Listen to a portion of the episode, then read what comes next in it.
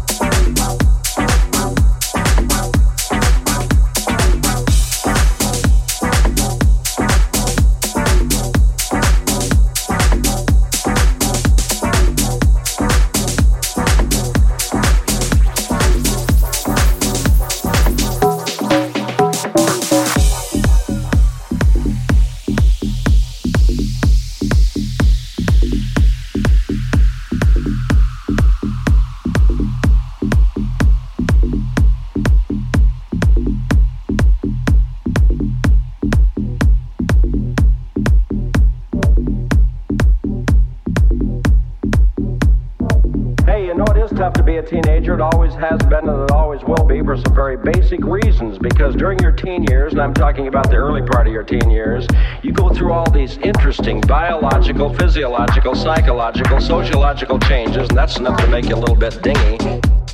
And then beyond that, you see, uh, I don't believe the average adult today understands what it's like to be a teenager and face some of the things that you do, like the drug culture, ecology, the possibility of atomic annihilation. And then beyond that, I believe far too many American children grow up in homes where their parents are not making it, and that's like wipeouts.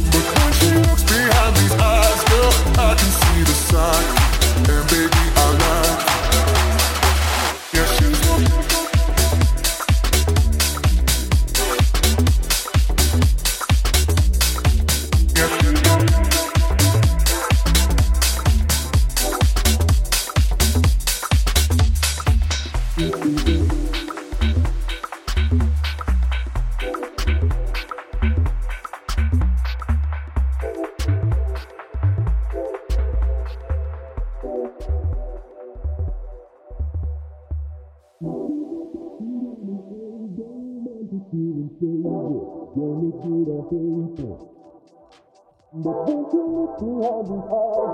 I can see the side And baby, I like it. Yeah, she's up and down and old romantic doing favors. Don't look good on paper. But when she looks behind these eyes, girl, I can see the sidekick. And baby, I like it. Yeah, she's up and down and old romantic doing favors. Don't look good on paper. But when she looks behind these eyes, girl, I can see the sidekick. And baby, I like it. Yeah, she's up up and down and oh, romantic doing favors. Don't look good on paper. But when she looks behind these eyes, girl, I can see the sidekick.